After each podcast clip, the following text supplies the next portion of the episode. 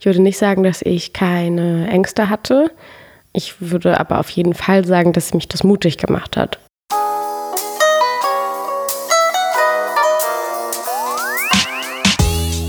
Herzlich willkommen zu einer neuen Folge von Halbe Kartoffel. Mein Name ist Frank.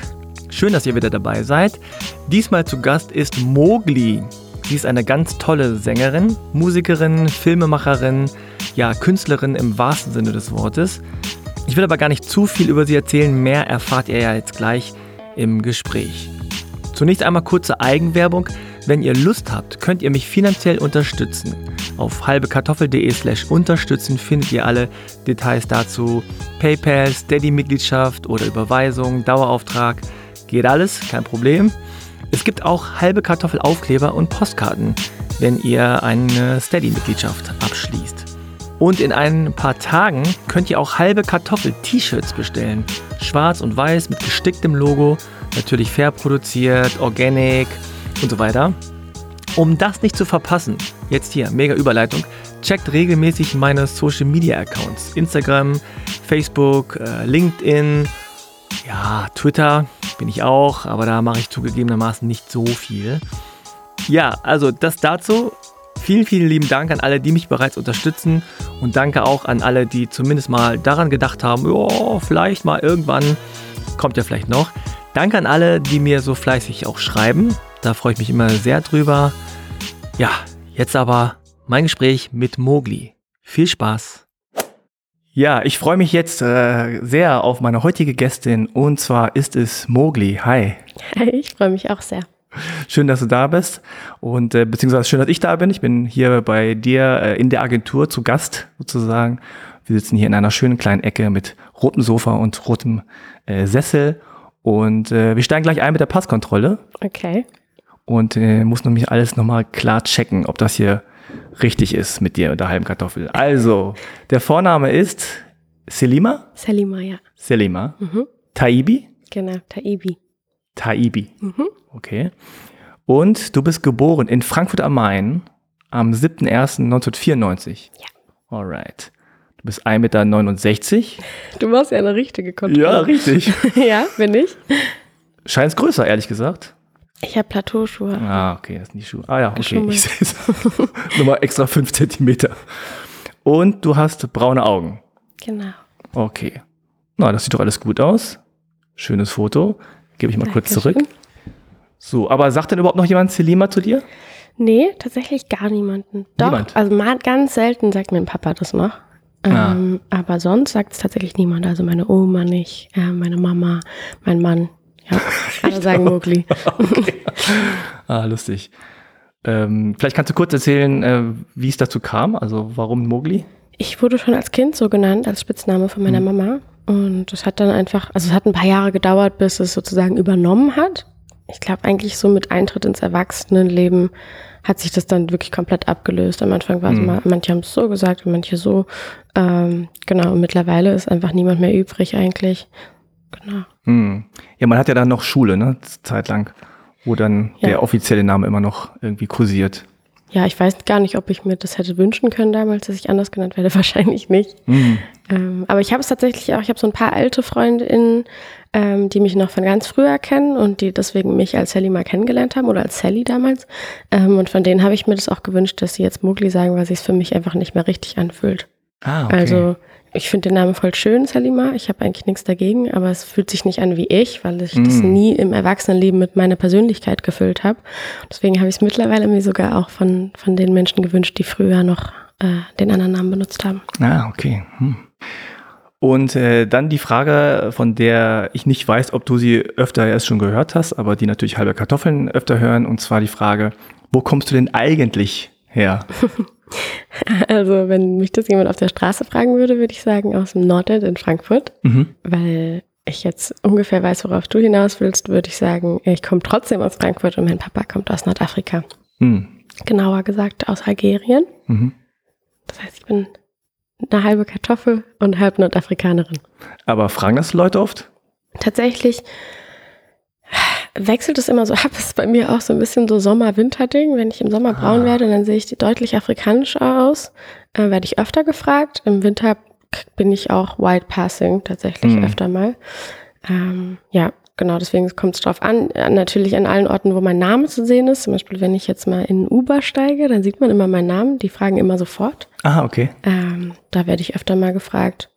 Ansonsten kommt es tatsächlich auch darauf an, wie ich gerade aussehe. Ich habe ja schon gesagt, ich sehe dann auch afrikanischer aus. Ich bin äh, halb Nordafrikanerin, nicht äh, halb Araberin. Das heißt, ich stamme von den Ureinwohnern Nordafrikas ab. Hm. Und äh, genau, im Sommer kann ich deswegen halt äh, relativ dunkel werden und äh, ja, dann sieht man es irgendwie, dass es nicht europäisch ist, die Gesichtszüge. Hm. Und auch wahrscheinlich frisurentechnisch, also Haarfarbe. Du hast auch mal blonde Haare, glaube ich.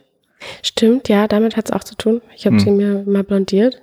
Mache ich bald auch wieder. Hast du recht, wahrscheinlich werde ich dann auch wieder äh, eher für eine Deutsche Mhm. gehalten. Okay. Und jetzt noch äh, kurzer Klischee-Check Mhm. und dann sprechen wir mal ein bisschen freier. Also sieben Thesen über dich, über deine Herkunft, über all das, was ich mir so klischeehafterweise womöglich auch gedacht habe vorher. Also, und du sagst einfach ja oder nein. Mhm. Nummer eins, die Menschen sind überrascht, wenn sie hören, dass du algerische Wurzeln hast. Nummer zwei, Leute sprechen es dir ab, dass du algerische Wurzeln hast, beziehungsweise ignorieren es. nee. Okay. Nummer drei, wenn du Rassismus erfahren hast, dann wegen deines Namens. Meistens, ja. Nummer vier, du wirst als privilegiert wahrgenommen. Ja. Nummer fünf, in deiner Kindheit und Jugend galtst du zum Teil als sonderbar oder ein bisschen komisch. Ja, Ja? klar. Ja klar, weiß ich nicht. Nummer sechs, äh, deine Suche nach Freiheit hat dir Schwierigkeiten in puncto Beziehung oder Freundschaften beschert. Nee. Okay, und Nummer sieben, ein MusikerInnen-Klischee. Musik ist dein Leben. Es ist ein Teil meines Lebens. Okay. Nochmal ein bisschen umgebogen, aber schon ein bisschen großer Teil. Ja, aber tatsächlich bin ich nicht nur Musikerin, Hm. sondern halt Künstlerin. Ja. Und diese ganzen anderen Teile, die da für mich dazugehören, sind mir halt wirklich auch sehr, sehr wichtig. Okay. Und natürlich meine Familie, meine Tochter. Also da gibt es schon einiges, wofür ich brenne. Wie alt ist deine Tochter? Neun Monate. Ah, wow. Ganz fresh. Ja. Und wie ist es? Wie wie es ist, Mama Ja. zu sein und ein Kind Ja. zu haben, sie ist so cool. Es macht wirklich so viel Ja. Freude. Ja, wir lieben es. Also auch so als Team mit meinem Mann zusammen. Wir haben richtig, richtig viel Spaß daran. Und genießen es einfach richtig doll mit ihr abzuhängen, weil sie richtig cool ist. Schön. oh, wow. Ja, das ist natürlich eine große Transition sozusagen so von, von Paar zu kleiner Familie mit Tochter. Ähm, und da richtet sich natürlich dann alles so auf, auf Kind aus. Ich habe auch zwei Kinder, die sind schon ein bisschen älter, 13 und 7. Und ähm, ja, gerade die Anfangszeit, wo man immer denkt so, oh, mache ich alles richtig? Läuft das hier alles so, wie es sein soll? Aber ich glaube, so wie es wie es sich anhört, kriegt ihr das gut hin. Ja, wir haben einfach von Anfang an auch immer unsere Gro also die Großeltern von ihr eingeladen. Mhm. Die wohnen nicht bei uns in Berlin, das ist natürlich schade, aber die sind beide oft zu Besuch gekommen und dadurch haben die beide voll das schöne Band auch mit ihr und wir Mhm. konnten schon voll früh tatsächlich ähm, wieder Sachen machen, auch mal zu zweit, Hm. Was glaube ich relativ selten ist, wenn ich mich so umgucke in meinem Umfeld. Aber Ja. wir wir waren sogar schon im Club zusammen. Echt jetzt? okay, wow. Nee, das ist gut. Family Support ist auf jeden Fall sehr, sehr hilfreich. Das hatten wir leider jetzt nicht so stark, aber das, das hilft schon. Ja, gut, also vielleicht gehen wir noch mal ganz kurz äh, einmal ein bisschen zurück in deine, in Anführungszeichen, andere Familie. Mhm. Also, hast du noch Geschwister eigentlich? Ich habe drei Halbgeschwister. Ja, mein Okay. Papa hat mit seiner neuen Frau noch drei Kinder bekommen. Okay, und zu denen hast du irgendwie Kontakt oder? Ja. Die leben aber alle in Algerien? Die leben hier, sind Mhm. aber also blutstechnisch ähm, komplett algerisch, weil die neue Frau Algerierin, Mhm. ähm, genau, haben aber deutschen Pass. Ah ja, okay. Und ähm, wenn du dich so dran erinnerst, also an Frankfurt am Main, Nordend hast du gesagt, ne? Mhm, genau. Nordend. Nordend, ist das nicht so ein bisschen so ein hipper Bezirk mittlerweile? Ich weiß nicht, wie Ja, es früher also war. mittlerweile ist es schon auf jeden Fall ein bisschen gentrifiziert und deswegen Ah. auch ein bisschen hip. Aber Mhm. als ich da groß geworden bin, war das so ein linksgrüner, ähm, linksgrünes alternatives Viertel. Ah, okay. Und was hast du so für Erinnerungen daran? Also so an deine erste ja, Kita-Zeit, also in dem Viertel mit deiner Familie.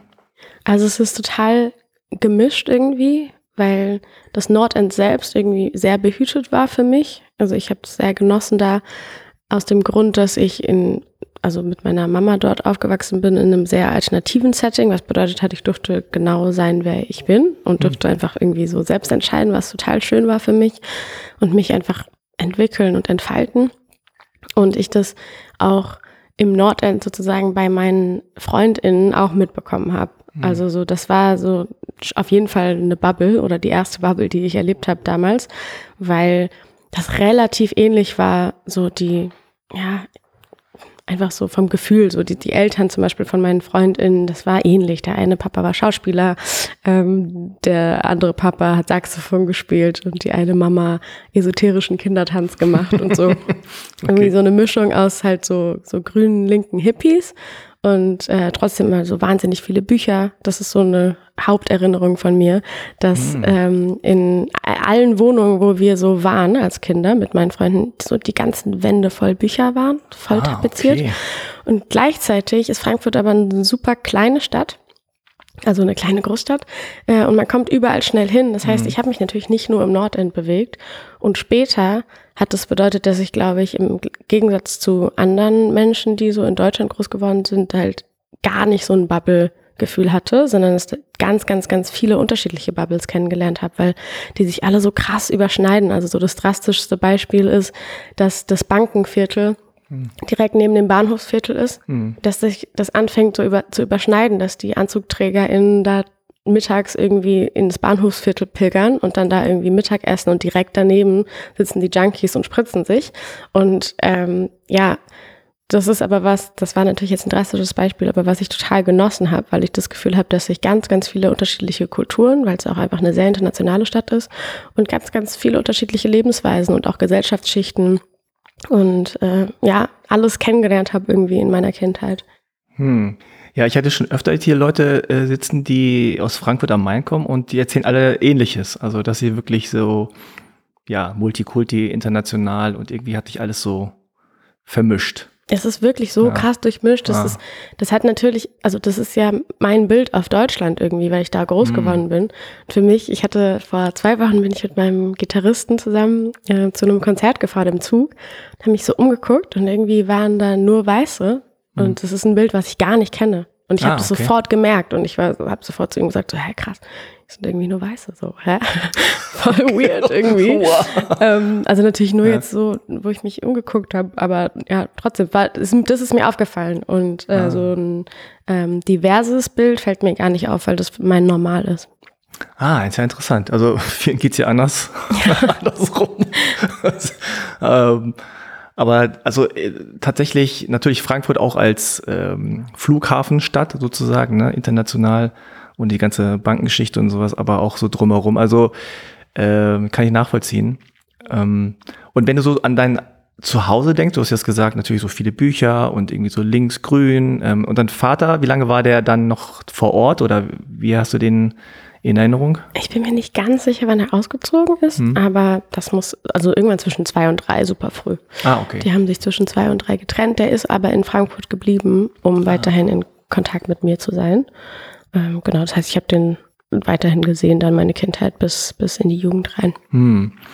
Und ähm, hast du so eine Art Erinnerung dran, dass du sagst, okay, bei Mama war es immer so und bei Papa war es immer so? Also war das irgendwie anders oder war das sehr ähnlich? Ja, total, natürlich. Auf jeden Fall ganz anders. Und äh, ich habe mich auch nicht so wohl gefühlt in der Wohnung von meinem Papa, auf jeden Fall. Mhm. Müsste man jetzt mal psychologisch auseinandernehmen, woran das liegt, aber auf jeden Fall, ähm, ich bin sehr ehrlich, deswegen teile ich das mit dir.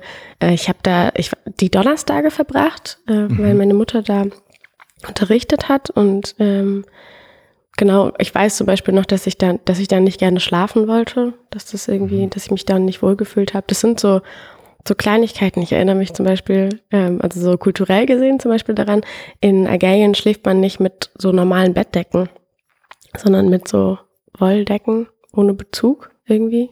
Also so mhm. einfach so so Sofadecken wären das für okay, uns. Ja. Und das ist ja, und auch irgendwie so das, äh, das ganze Bettzeug, so der, ähm, bei uns Spannbetttuch war da irgendwie so aus Satin oder sowas. Und das hat sich irgendwie alles gar nicht nach, nach gemütlich angefühlt für mich irgendwie, weil es halt nicht mal normal war. Hm. Deswegen, also ich glaube nicht, dass damit irgendwas nicht gestimmt hat, sondern ich glaube, das war eher schwierig für mich, weil ich halt 90 Prozent meines Lebens in einem, in einem anderen Raum verbracht habe und dann da immer nur so mal kurz reinge, reingeguckt habe. Mhm.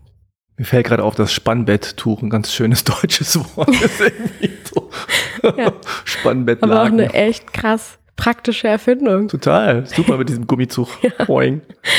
Aber da gibt es immer diese hässlichen Ecken, die dann so, so überstehen, wenn man es nicht ja. richtig macht. Aber äh, ich meine, vielleicht liegt doch einfach generell so an der Einrichtung. Ich weiß nicht, so klischeehafterweise richten sich Frauen ein bisschen gemütlicher ein als Männer, äh, weiß ich nicht.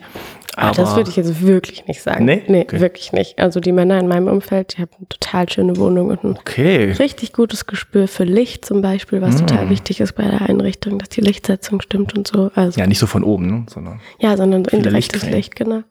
Ähm, ah, okay. Ja, deswegen habe ich klischeehafterweise, wer weiß. Also bei mir nicht in meiner Bubble. Aber war das denn bei deinem Vater so sehr, äh, also in Anführungszeichen algerisch? Hast du irgendwann gemerkt, so, ah, hier ist es irgendwie auch, sieht es anders aus?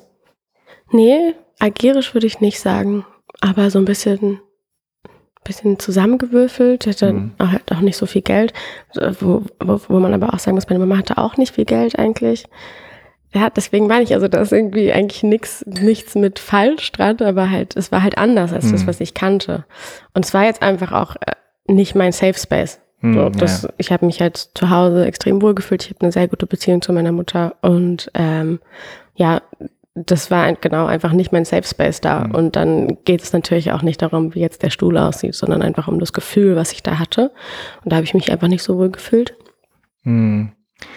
Und äh, also ich nehme jetzt an, von dem, was du erzählt hast, dass auch in dieser kleinen äh, Nordend-Blase, sage ich mal, dass jetzt auch okay war, dass ihr äh, eine Familie seid, so wo, wo, der, wo der Vater nicht da ist. Vielleicht haben Leute gefragt, so, Hör, wie kommt es mit dem Namen? Das passt gar nicht zu deiner Mutter. Oder, oder wie war diese Dynamik? Hat, hat sich das gestört oder war das gar kein Thema? Ja, also im Nordend hat, also war es wirklich nicht wirklich ein Thema. Da hat, hat mal jemand gefragt, klar in der Schule, was ist das denn für ein Name und so und warum ist da dann ein M anstatt Selina, das ein deutscher Name so. wäre. Ähm, ja, wurde auf jeden Fall gefragt, aber weil es eben auch Frankfurt ist, wurde die Antwort einfach immer relativ simpel akzeptiert. Also was für mich eher schwierig war, war so zu spüren, also meine Mama ist blond und blauäugig. Das heißt, wenn ich mm. mit meiner Mama unterwegs war, dann war ich schon als Kind White Passing. Und wenn ich mit meinem Papa unterwegs war, natürlich nicht. Und das ist natürlich ah. für ein ah. Kind eine krasse Erfahrung. Auf der einen Seite irgendwie ein Privileg zu haben oder so zu spüren, ich kann mir den Raum sozusagen so ein bisschen aussuchen, was jetzt man nicht kann, wenn man nicht White Passing ist, mhm. dann äh, wird man eigentlich immer diskriminiert. Ähm, aber auf der anderen Seite das auch zu spüren, ich habe mich hier als Mensch überhaupt nicht verändert. Ich bin vielleicht vormittags mit meiner Mama unterwegs und nachmittags mit meinem Papa und werde dann halt nachmittags anders behandelt von fremden Menschen. Das war einfach ein super ungutes Gefühl. Ähm, Ach krass, das hast du schon gemerkt so. Ja, das habe ich auf jeden Fall gemerkt, ja. Ich habe das auch später nochmal gemerkt, dann mit meinem Bruder, sogar noch extremer. Hm, weil ich da schon älter war und schon reflektierte natürlich und dann mhm. gesehen habe, mein Bruder, da war, weiß ich nicht, so zwei oder so, wenn ich, ähm, wir haben uns noch alle so gut verstanden, dass der zum Beispiel auch manchmal mit mir und meiner Mama unterwegs war ähm, obwohl sie keine Verwandtschaft hatten in dem Sinne. Und ähm, dann war er halt auch White Passing und dann hat er halt irgendwie Quatsch gemacht, was halt so ein zweijähriges Kleinkind macht und irgendwie Blödsinn gemacht oder wollte auf den Sitz draufklettern und rausgucken oder so. Dann hat halt, der war super süß, der war wirklich super frech und süß und dann haben halt alle so geguckt, so, ach Gottchen, der Süße oder halt so, wenn er irgendwie einen Tobsuchtanfall bekommen hat und so, so angeguckt, so Gott, ihr Armen, so, und ist halt gerade eine Phase. Und wenn das genau gleiche mit meinem Papa und meiner Stiefmutter passiert ist, dann haben wir halt nur Blicke geerntet von so, die scheiß Ausländer können ihre Kinder nicht erziehen. Also wirklich genau so. Ähm, und so und so. Und das zu merken, und das ist so jetzt irgendwie mein zweijähriger kleiner Bruder, der überhaupt nichts falsch gemacht hat, ist schon, schon krass gewesen. Ja, das zeigt eigentlich genau, äh, wie, wie, wie es halt läuft, ne, oder wie es ist. Und das ist natürlich krass, dass ihr das so, je nachdem, mit wem ihr da zusammen seid, ähm, dass sich das so ändert, obwohl ihr euch ja nicht ändert oder euer Verhalten ja, ja nicht anders ist. Aber ja, die, die Perspektive ist eine andere und äh, die Wahrnehmung ist eine andere. Also weißt du denn, was das mit dir gemacht hat? Also hast du das Gefühl gehabt, so, oh nee, mit Papa lieber nicht mehr unterwegs sein? Oder also ich meine, als Kind ne, hat man ja so ja. Gefühle, die man jetzt äh, vielleicht im Nachhinein, wo man denkt, ah, war vielleicht nicht so cool, aber also war das so? Ja, das, ich habe da jetzt erst in den letzten Jahren angefangen, drüber nachzudenken mhm. und das überhaupt so zu reflektieren. Ich glaube zum Beispiel, dass das mit meinem Namen damit zusammenhängt und es aber halt unterbewusst war. Mhm. ich meine, das sind die einzigen Momente in meinem Leben, wo ich, also nicht die einzigen, aber so eigentlich die Hauptmomente, wo ich Diskriminierungserfahrungen gemacht mhm. habe. Natürlich, wenn ich dann auch noch einen Spitznamen habe und wenn ich mich so vorstelle, passiert das nicht, dann, mhm. dann wähle ich natürlich den irgendwie als Kind. Mhm. Das kann einem ja auch niemand verdenken. Ja, da habe ich in den letzten Jahren irgendwie nochmal dran geknabbert, so mit meiner Identitätsfindung. So, ja, aus genau diesem Grund, dass ich mir mein Privileg sozusagen aussuchen konnte oder ich kann es mir halt aussuchen, privilegiert zu sein und nicht. Und das ist irgendwie eine ganz, ganz spezielle Erfahrung. Ich, also ich habe jetzt nicht das Gefühl gehabt, ich will nichts mit meinem Papa zu tun haben oder so. Das, das gar nicht. Ähm, und das, ja, das müsste man auch irgendwie echt ein bisschen auseinanderhalten, weil da die Beziehung auch nicht immer gut war und so. Mhm. Und ähm, also nicht schlecht, sondern einfach ein bisschen schwierig oder komplex. Das heißt, da spielen noch mehrere Sachen mit rein. Aber ich glaube, unterbewusst habe ich mich immer als Kind auf jeden Fall dann in eine Richtung orientiert, wo dieses ungute Gefühl nicht da war. Ja. Und zu diesem unguten Gefühl, was ich teilweise hatte, wenn ich bei meinem Papa war, hat auch nicht ge nur gehört, dass ich bei meinem Papa war, sondern dass ich dort auch, das war so ein bisschen am Rand von, äh, von Frankfurt, und da waren halt auch viele so ältere weiße Menschen, also zum Beispiel direkt unter der Wohnung von meinem Papa hat so eine, so eine, so eine Oma eigentlich gewohnt, die halt super rassistisch war. Und das spürt man ja, auch als Kind. Kinder spüren alles. Und ich glaube, es hatte auch damit zu tun, dass er halt nie so wirklich angenommen wurde. Hm. Und dass er echt viele Schritte in Richtung Integra Integration gemacht hat.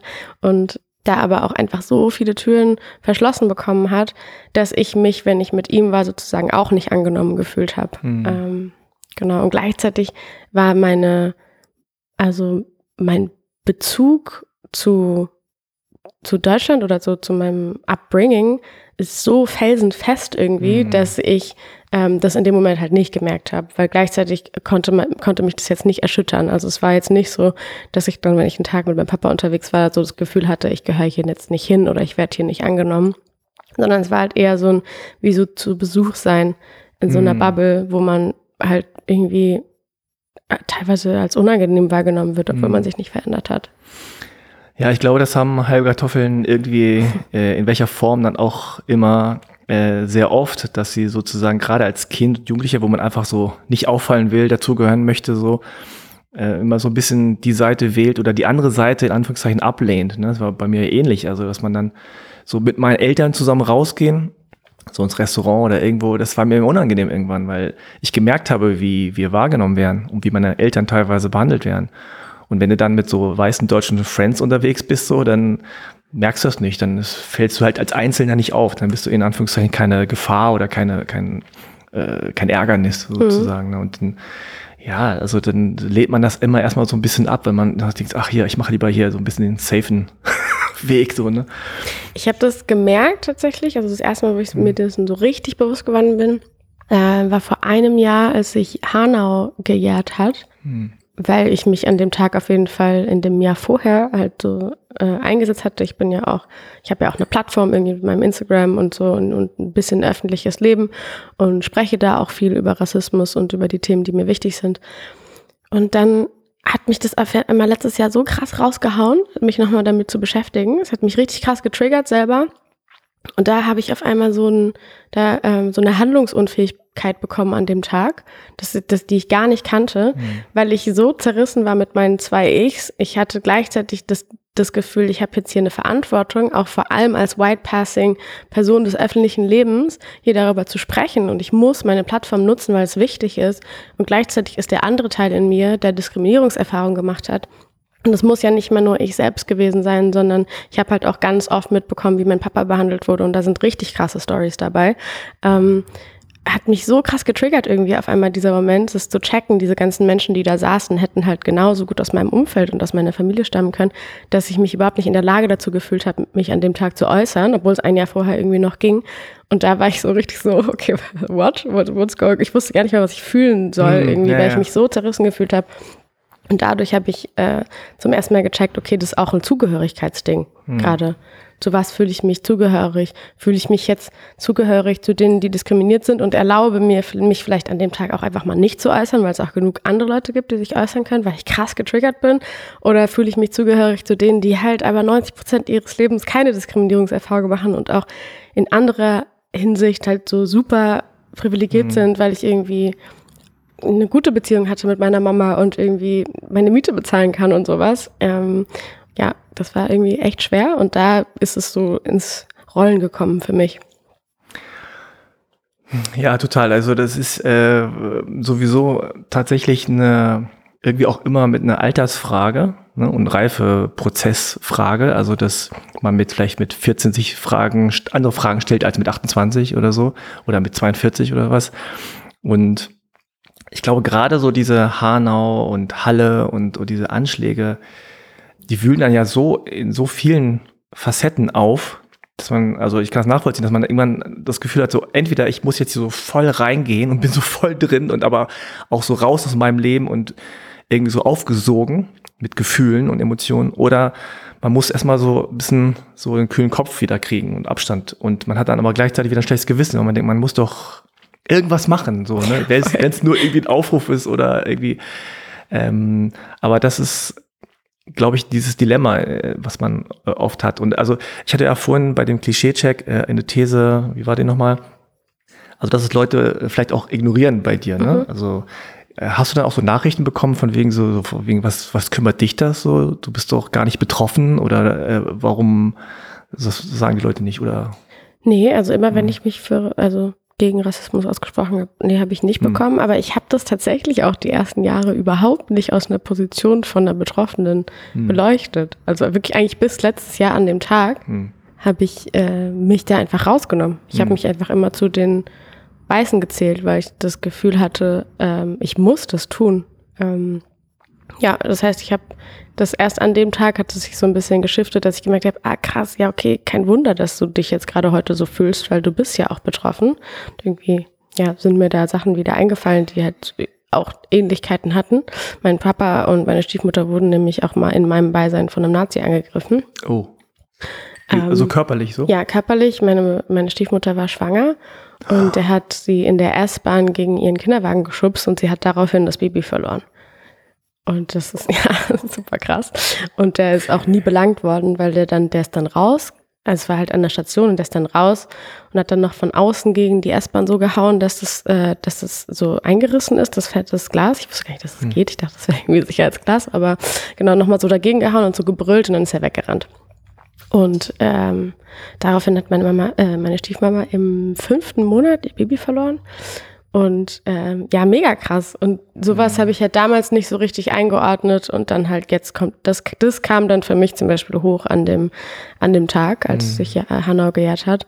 Und dann war ich aber auch wieder so hin und her gerissen, weil ich so war so, yo, aber heute geht's ja nicht um mich. Oder heute geht's ja nicht um diese Situation, es geht ja um was ganz anderes. Aber für mich ging's halt an dem Tag darum, ja, dass ich ja zum ersten Mal eingeordnet habe, man kann auch meine Erfahrungen halt trotzdem auf den Rassismus schieben. Selbst wenn ich vielleicht nicht die ganze Zeit rassistische Erfahrungen gemacht habe, habe ich zum Beispiel mein, mein Papa und daraufhin auch meine Geschwister auf eine Art verloren, weil die, die irgendwann wieder ausgewandert sind. Die sind, so. die sind jetzt zwar wieder hier, aber die sind, als ich Jugendliche war, zurückgegangen. Unter anderem auch wegen solcher. Ge genau wegen sowas, weil mein Papa halt gesagt hat, so, okay, ich habe das mein ganzes Leben lang ausgehalten, ähm, dass ich hier nicht angenommen werde, auch weil ich bei dir sein wollte und jetzt bist du halt irgendwie jugendlich und jetzt hast du kleine Geschwister und ich halte das nicht aus, dass die das Mhm. erfahren müssen.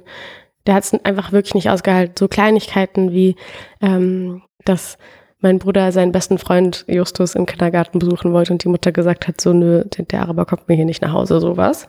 Gut, das ist Und auch keine Kleinigkeit, aber ich weiß, was du meinst, ja. Ja, das ist auch geil, ne, dass ich das als Kleinigkeit sage. Ich meine, so im Vergleich zu, man hat sein Baby verloren Ja. wegen einem körperlichen Angriff Ja, von einem Nazi. ja. Ähm, ja, aber für so einen drei-, vierjährigen, der das halt nicht versteht, das hat mein Papa halt nicht ausgehalten. Und äh, deswegen habe ich ähm, trotzdem die Hälfte meiner Familie in, Mhm. auf eine Art an Rassismus verloren. Und die sind nach Algerien gegangen, komplett, und sind auch komplett wieder zurück jetzt in Mhm. Genau, Deutschland. die sind letztes Jahr zurückgekommen. Ah. Also, nur kurz, also warum? Also, weil. Die, die ewige Zerrissenheit, weil Hm, Naja, weil er dann dort eigentlich relativ schnell schon gemerkt hat, dass, dass ihm das auch das Herz bricht, dass es da gar keine Chancen gibt für die. Also da Mhm. gibt es halt nicht mal einen Spielplatz, wo er herkommt. Es gibt halt gar nichts für Kinder. Ja, mein Papa hat halt viel gesehen. Er hat irgendwie beide Kulturen gesehen und ist auch so ein bisschen, bisschen gereist und versteht deswegen, dass, dass es noch deutlich mehr gibt für Kinder, als einfach Mhm. nur in die Schule zu gehen.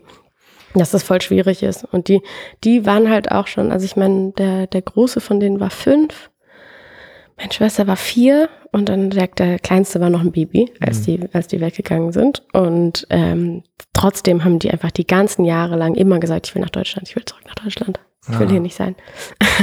Oh Mann. Ja, Ja, da gibt es ja wieder andere Probleme.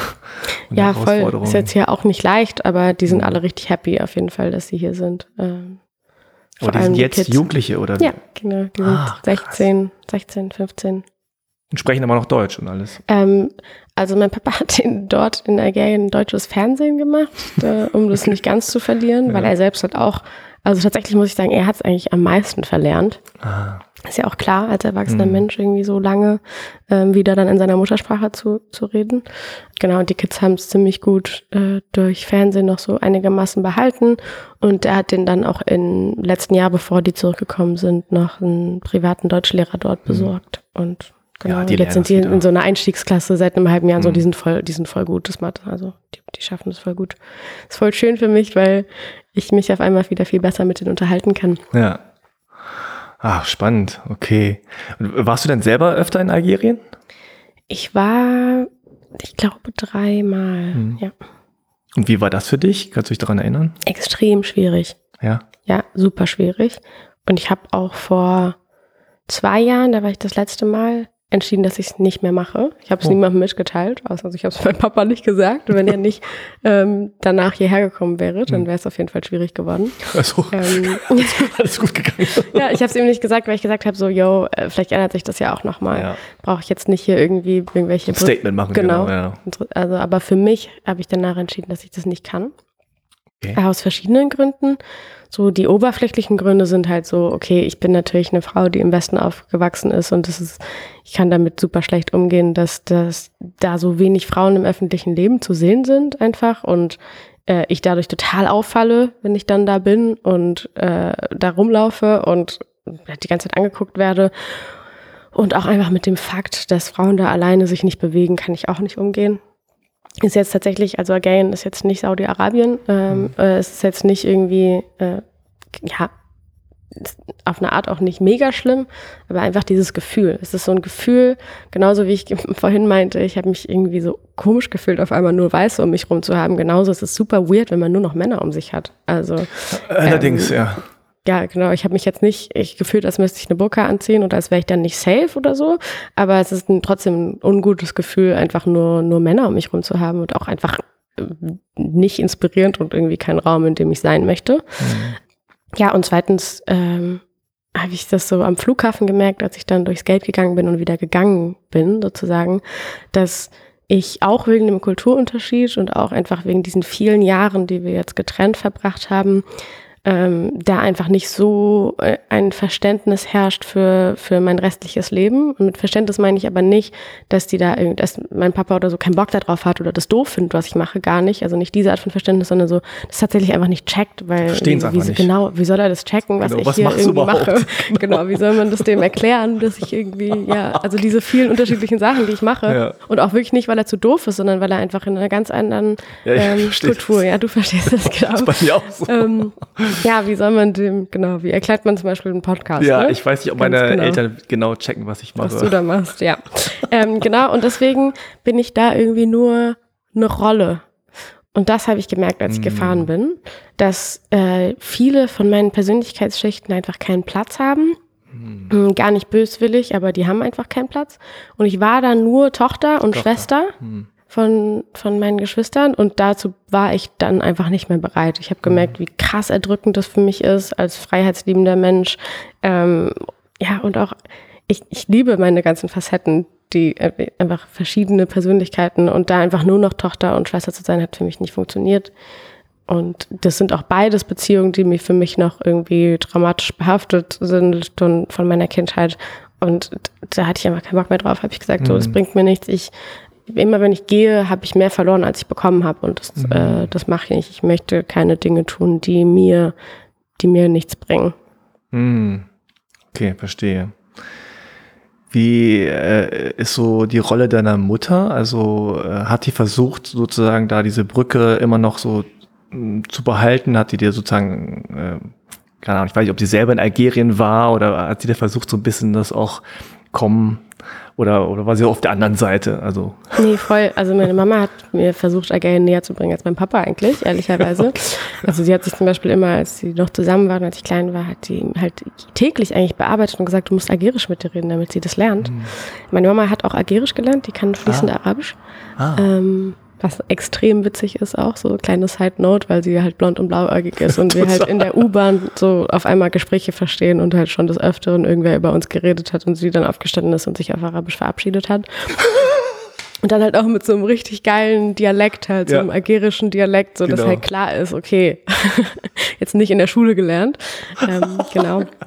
Ja, und ähm, Nee, also sie, die hat eine große Liebe für Algain und ja. ähm, auch für den Teil der Familie hatte man eine richtig gute Beziehung gehabt zu, mhm. zu der Mutter meines Vaters und so ja, und zu den Schwestern und war da voll gerne und ähm, ja, das, das nicht weggegangen ist. Ich glaube, sie wird sogar immer noch, noch gerne hin. Da ist so ein bisschen das Problem, dass sie eine Frau hat. Ähm, und dass das nicht mhm. so gut zusammengeht. Ähm, okay. dass, ja, dass sie, also ich glaube, wenn das nicht so wäre, dann, dann wäre sie da jetzt sogar noch äh, oft gewesen mhm. und so und hätte die noch oft besucht, hat aber gleichzeitig halt keinen Bock, irgendwie einen Teil von sich zu verleugnen und dann irgendwie nicht mhm. ihre Frau mitzubringen. Das sieht sie halt nicht ein, aber du kannst jetzt auch nicht mit einer Frau Hand in Hand in Algain rumlaufen. Genau, okay. deswegen ist es so ein bisschen auseinandergegangen mit ihr und Algain, aber eigentlich nur aus dem Grund. Mhm. Und ansonsten, ähm, was meine Mama auch gemacht hat und was, glaube ich, sehr wichtig war, war mir Rassismus zu erklären. Schon, mhm. schon als ganz kleines Kind hat sie mir äh, mhm. Rassismus und Diskriminierung in general erklärt. Auch Diskriminierung gegenüber Behinderten, Diskriminierung gegenüber queer people. Ähm, einfach, ja, da mich aufgeklärt in der Hinsicht mhm. und äh, auch sehr dafür gebrannt, oder dagegen, besser gesagt, würde ich sagen, dafür, ich wollte sagen, dafür gebrannt, sich da, dagegen einzusetzen. Ja, ja. Genau. Die hat eine Frauen-Kampfkunstschule für Frauen und Mädchen äh, in einem Brennpunkt, wo. Äh, Kampfkunst? Ja, Kampfkunst Taekwondo, okay. genau. Für Taekwondo? Mhm, okay, für Frauen Korea. und Mädchen. Geil. ja, Ninguk. Ja. Kannst du selber Taekwondo? Ja, ich habe auch zwölf Jahre Taekwondo gemacht. Ich Ach Quatsch. einen schwarzen Gürtel, ja. Okay. Kann, also kannst du noch hier. Abchagi, Jobchagi. Ja, genau, die kann ich noch. Na klar, wie geil das ist. Hast du auch Taekwondo gemacht oder wieso kannst du die? Ja, naja, also ich meine, so als Koreaner ist es irgendwann un unausweichlich. Ähm, ich wurde halt so oft gefragt, kannst du dies, kannst du das, kannst du Kung Fu, Jackie Chan, Jet Li, Bruce Lee. Das, und immer musste ich sagen, so kann ich nicht und immer so der Blick, ne, dieser mhm. so, oh, also du bist so ein Asiate, du kannst nicht mal das so. Oh. Weil das war das Einzige, was sozusagen cool war, ne, damals. Ja. Heute ist ja K-Pop und Pipapo. So, das ist ja was anderes. Aber damals war so, so, uh, okay. und dann habe ich halt ein bisschen Taekwondo gemacht, relativ spät angefangen mit 17, 18. Mhm. Bis Grüngurt und dann habe ich irgendwann gesagt, jetzt studiere ich und dann habe ich äh, aufgehört. Aber ja, das, äh, klar, hätte ich gerne, hätte ich gerne gekonnt. Aber äh, ja, ich glaube, ich muss es auch in dem Sinne nie einsetzen oder Leute haben mir mal abgenommen, wenn ich gesagt habe, habe ich, ich, hab, ich konnte dann sagen, habe ich gemacht. Heißt, ja, genau. Und dann war alles so, okay, dann. Cool. cool.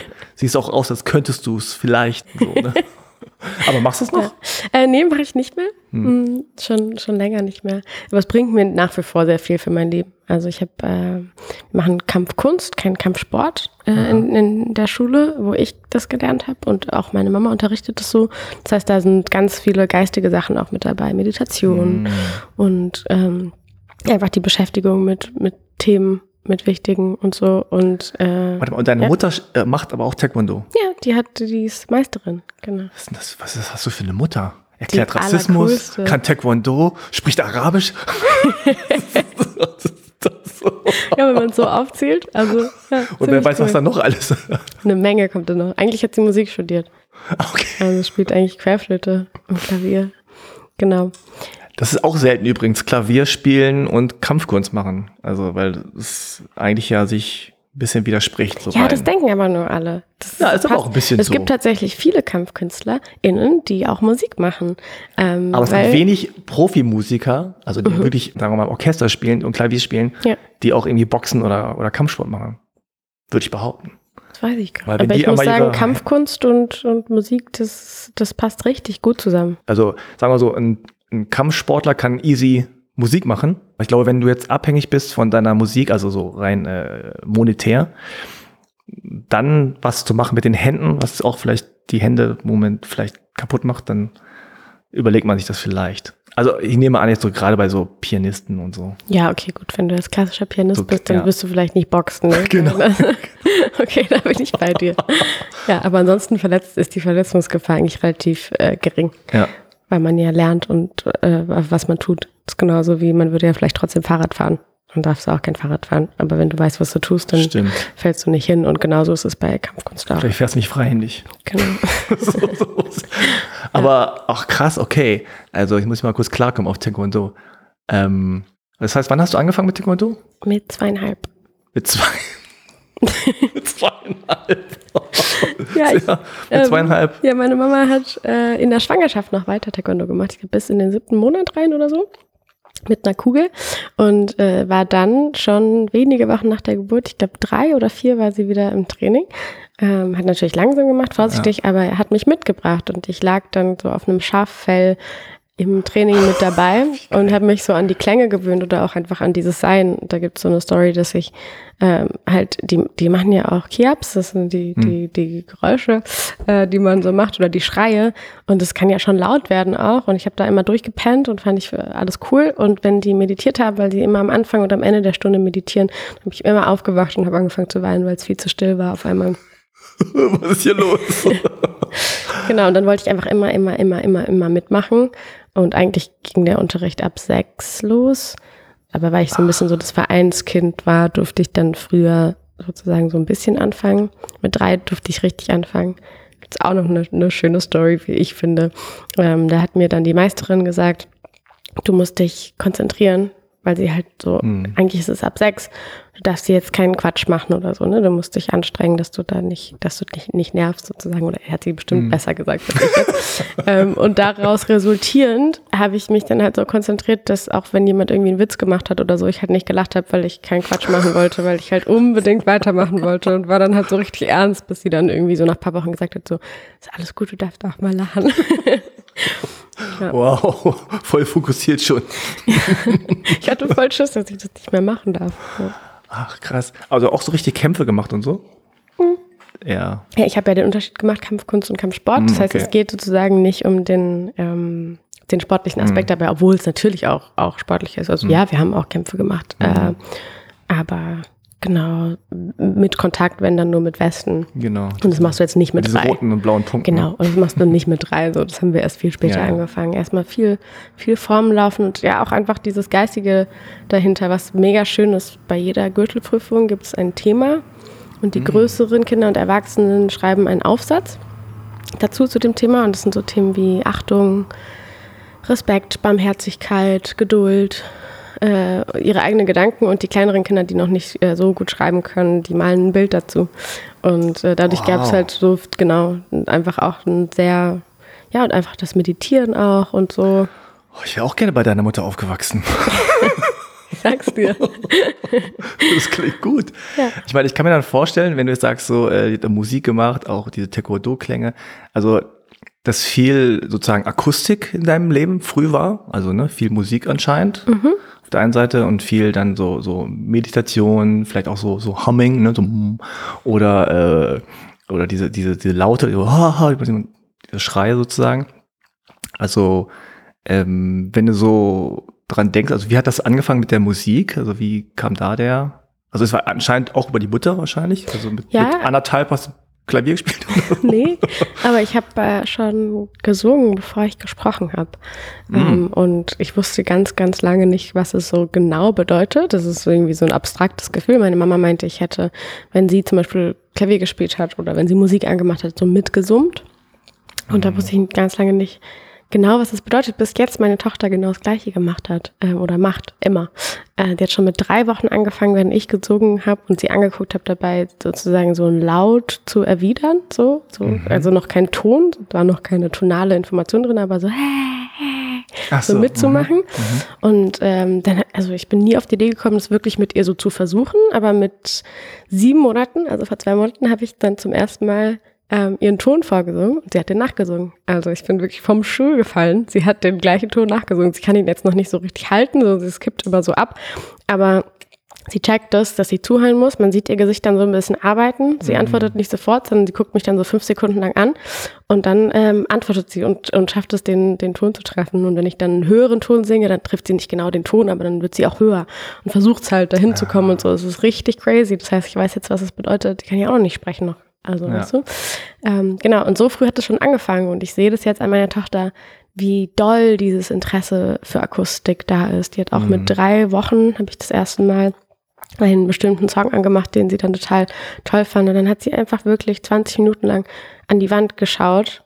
Und sonst hat sie immer rumgeschaut und hat zugehört. Also ähm, die liebt Musik. Mhm. Dieses gleiche Lied, das, das geht 20 Minuten, das mache ich äh, immer so als Einschlafroutine, machen wir das jeden Abend an.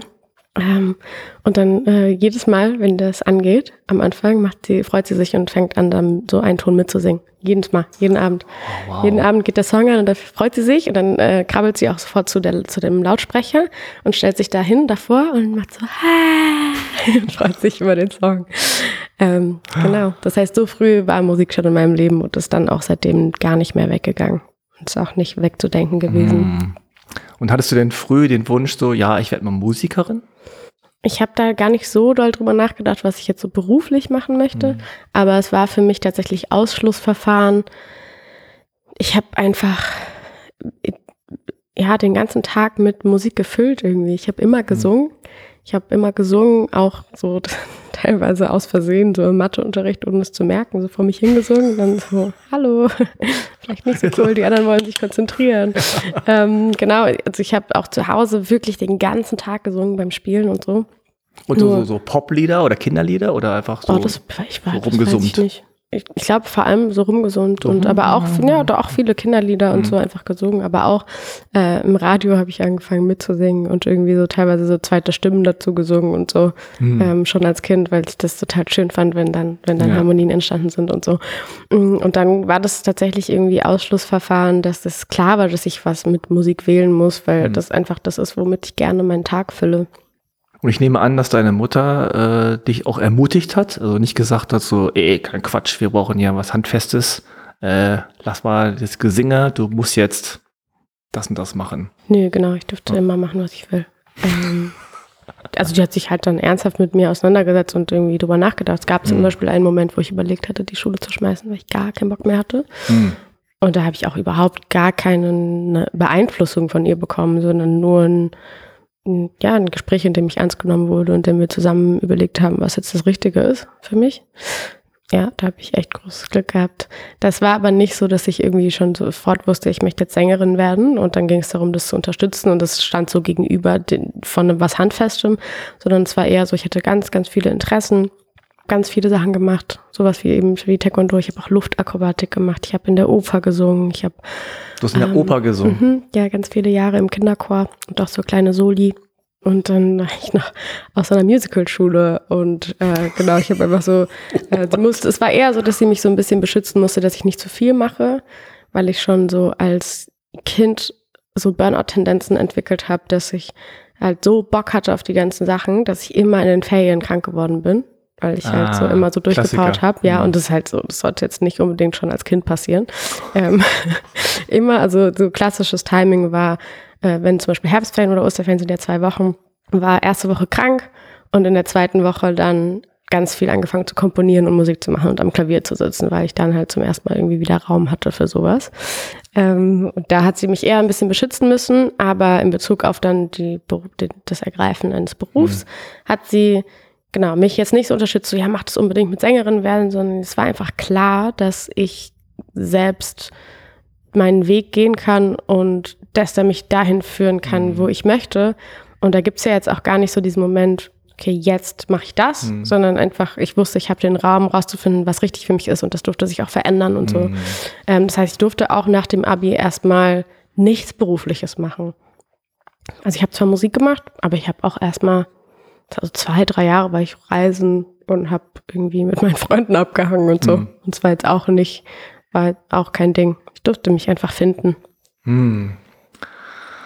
Oh Mensch, das ist ja Glück gehabt. Das klingt ja echt toll. Also so eine, so eine Freiheit äh, zu haben und ich meine, weiß ich, wie es bei dir jetzt schon äh, ist, äh, als, als Mutter sozusagen, ähm, sieht man das ja dann, oder als Elternteil sieht man das ja dann irgendwann auch ein bisschen mehr aus der Perspektive der Eltern.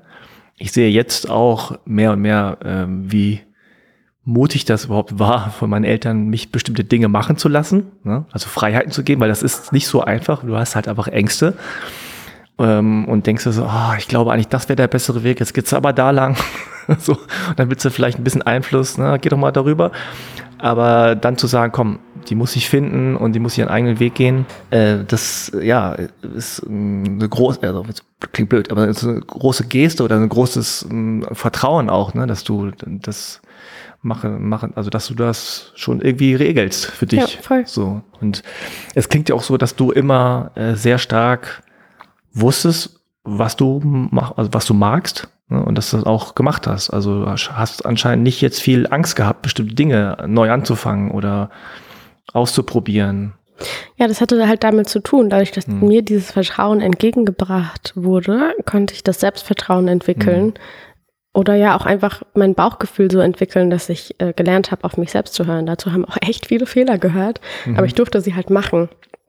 Und ich habe vorher nicht mal einen Ratschlag bekommen. Also ähm, das finde ich eines eigentlich der krassesten Sachen, so wenn ich jetzt zurückblicke, mhm. die meine Mama gemacht hat. Die hat mich, mir nicht nur irgendwie alles erlaubt, sondern sie hat mich nicht mal beeinflusst, sondern sie hat mir keine, keine Ratschläge gegeben. Sondern, also außer ich habe natürlich gefragt, wenn ich ja. Unterstützung wollte, na klar, aber sie hat jetzt nicht. du kriegst keinen Ratschlag. Mama selbst. ähm, nee, aber sie hat jetzt nicht. Ähm, ja, sie hat jetzt nicht in irgendeiner Form Einfluss genommen oder ihre Einschätzung mhm. zur Situation gegeben sondern es mich halt selbst rausfinden lassen. Und das ähm, hat mich auf jeden Fall zu dem Menschen gemacht, der ich jetzt bin. Ich würde nicht sagen, dass ich keine Ängste hatte.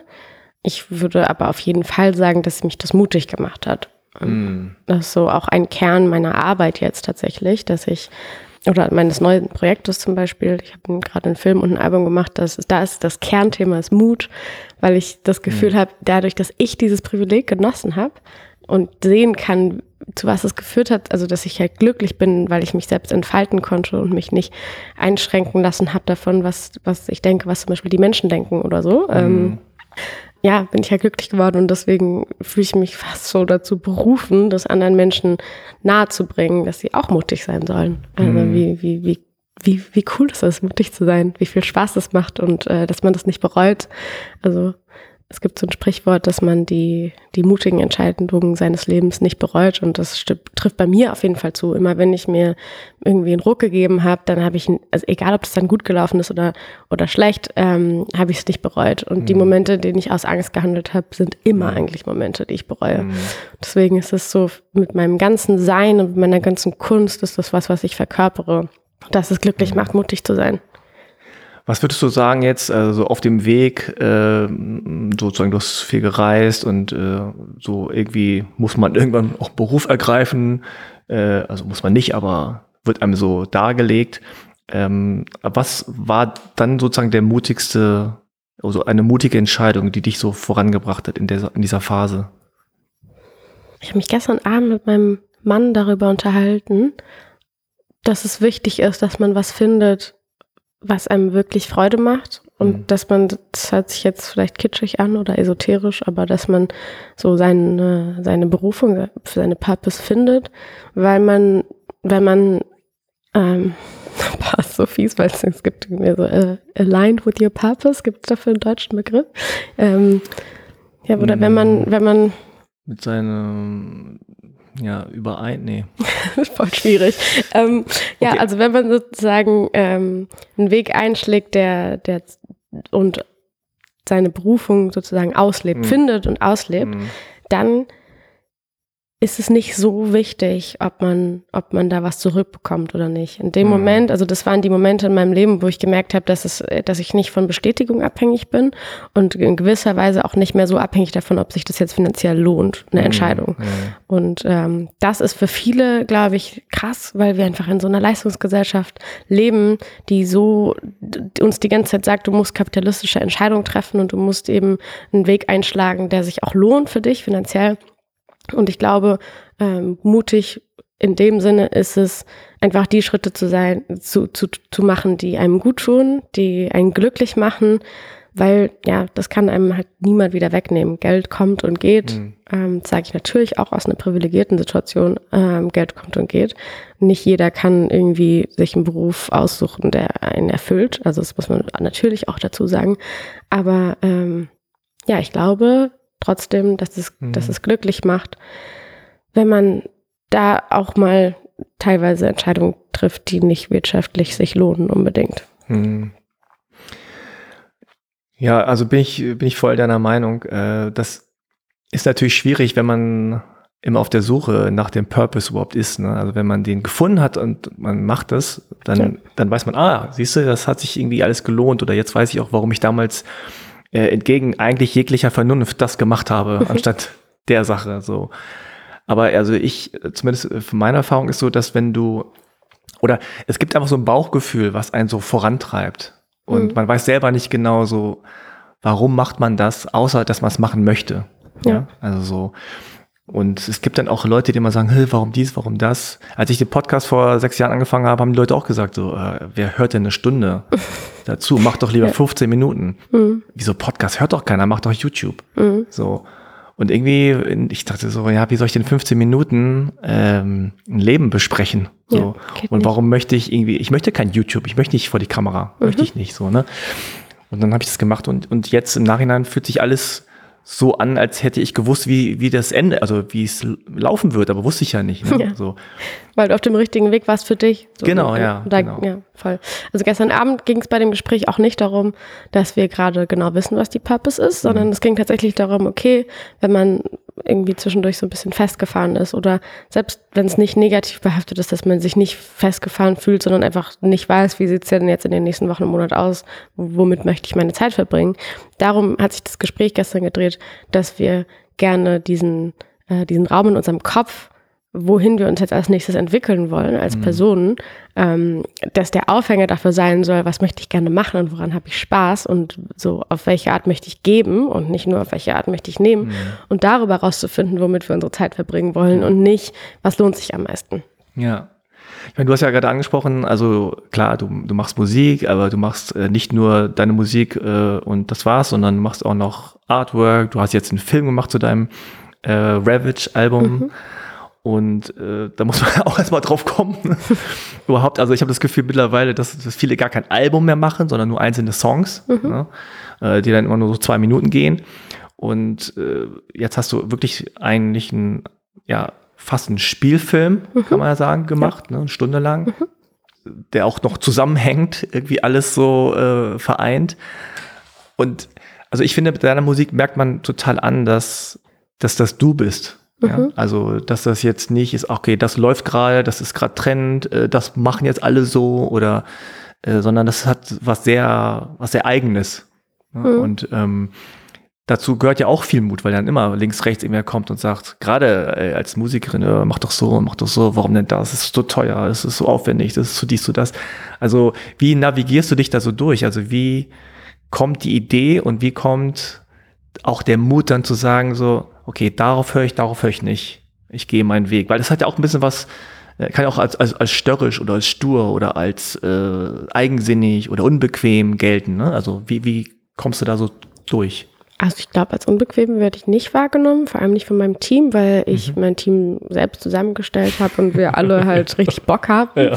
und wir halt alle auch so arbeiten irgendwie wie ich und da daran glauben und leidenschaftlich mhm. sind und ähm, aber auch zum Beispiel fürs ja. Publikum. Ne? Könntest, du könntest ja, ja. glaube ich, äh, sagen wir mal von den Skills her leicht verdaulichere Musik machen oder sagen, okay, das hat funktioniert, dann mache ich das nochmal.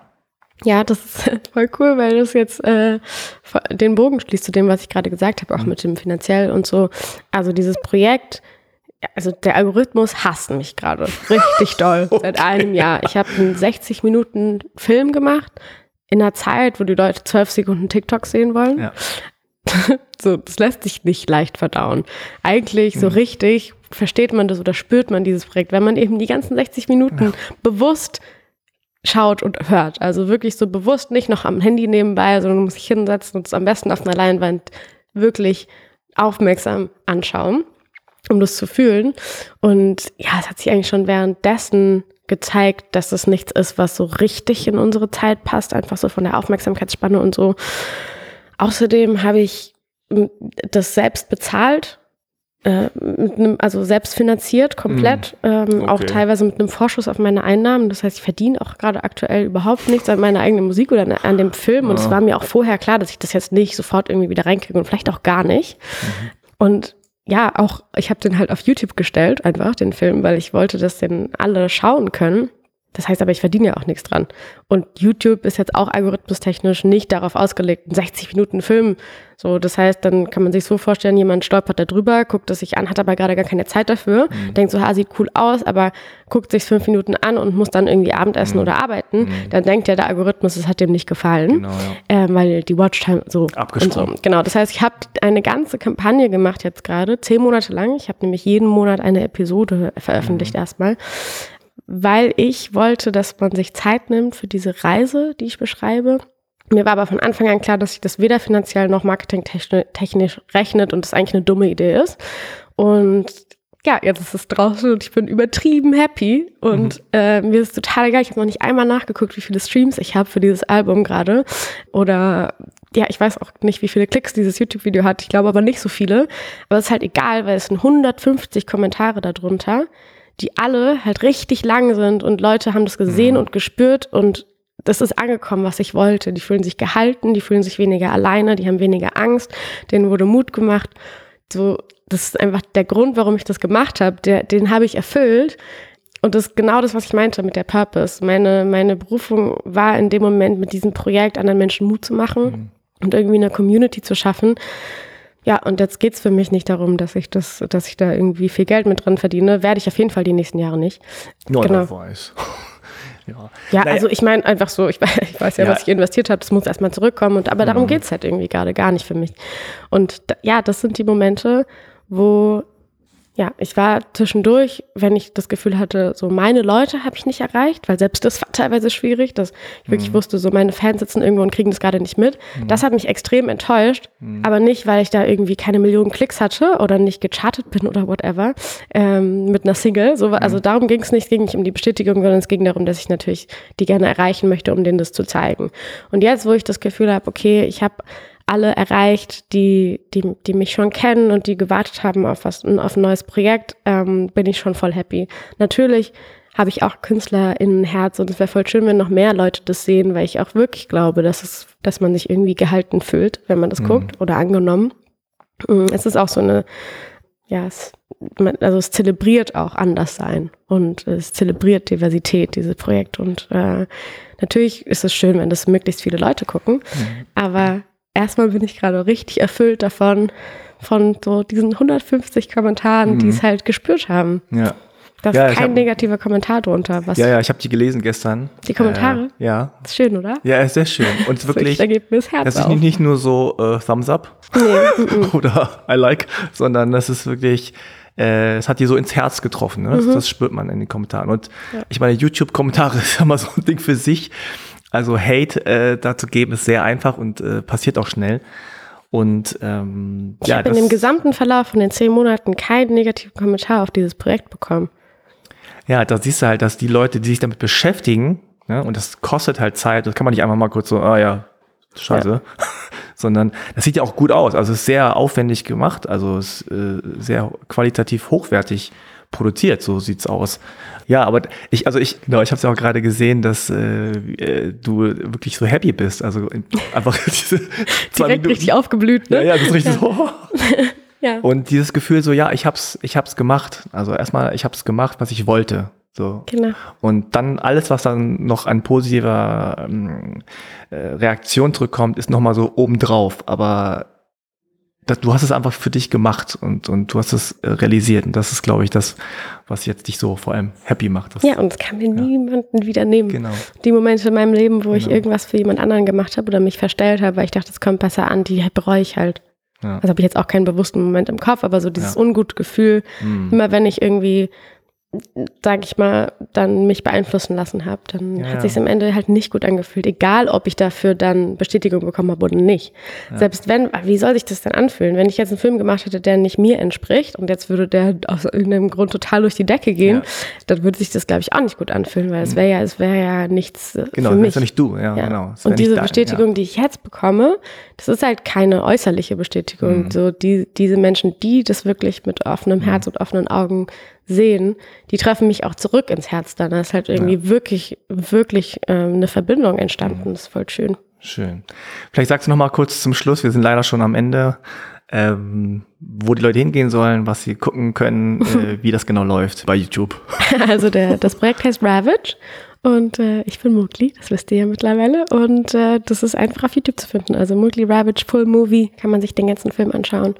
Genau. Und das Album gibt es natürlich auch sonst überall zu hören, auf Vinyl äh, und Co. Und äh, auf den ganzen, ich möchte keine Werbung machen, auf den ganzen Streaming-Anbietern. Genau. äh, Freue ich mich, wenn ihr euch das mal anhört und anschaut. Ja, sehr schön. Also äh, gönnt es euch. Das äh, macht äh, Spaß im Sinne von, es ist eine emotionale Reise, so habe ich es empfunden. Ne? Also es fängt düster an man denkt so, oh wow. Ähm, aber ja, es ist auf jeden Fall eine intensive Fahrt. Schön, schön beschrieben. Dann danke ich dir, dass du da warst. Äh, wünsche dir alles, alles Gute, äh, auch mit dem Projekt und mit allen Projekten, die du machst. Du machst ja sehr viel. Wir haben gar keine Zeit gehabt, alles jetzt noch ähm, zu sagen, was du so äh, treibst nebenher. Ja, darum ging es ja auch heute nicht. Ja, aber also man kann ja auch, ne, auf Instagram bist du ja auch, sich alles anschauen und dann ja, freue ich mich, was so in der Zukunft noch kommt. Schön, danke für die Einladung. Tschüss. So, das war mein Gespräch mit der wunderbaren Mogli. Ich hoffe, es hat euch Spaß gemacht und ihr konntet etwas daraus mitnehmen. Schaut euch auf jeden Fall mal ihren Film Ravage an auf YouTube. Hört oder kauft das Album, das natürlich auch Ravage heißt. Checkt auch unbedingt ihren Instagram-Kanal at MowgliOfficial. Die macht ganz, ganz viele tolle Sachen. Ich schreibe es euch alles nochmal in die Show Notes, dann könnt ihr nochmal reinschauen und reinklicken. Dann nochmal der Reminder, ihr könnt mich finanziell unterstützen. Geht auf halbekartoffel.de slash unterstützen. Da findet ihr alles. Dann am 1. August gibt es wieder eine neue Episode. Macht's gut, passt auf euch auf. Genießt den Sommer. Gießt vielleicht mal ein bisschen die Bäume vor eurer Haustür. Ich glaube, die brauchen das. Ja? Alles klar, dann macht's gut. Viel Spaß noch. Bis dann. Ciao.